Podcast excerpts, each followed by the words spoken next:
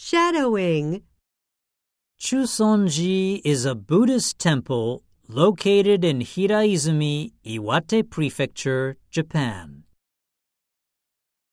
It was founded by Fujiwara no Kiyohira more than 900 years ago. At that time, North Japan was known as Oshu. It was one of the most powerful areas in the country. Fujiwara no Kiyohira was the ruler of Oshu.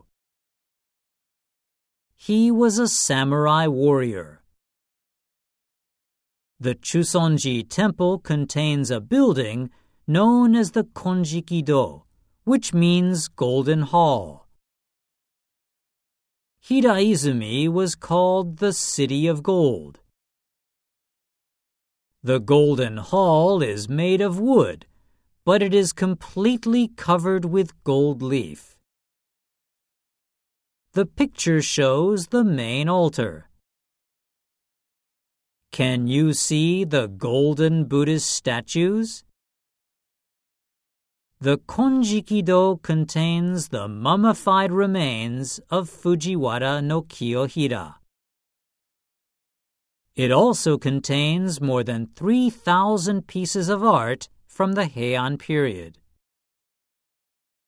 It lasted from 1794 to 1185.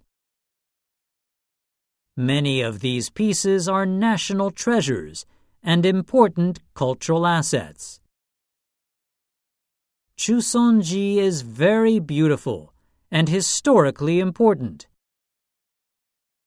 It became a UNESCO World Heritage Site in June 2011.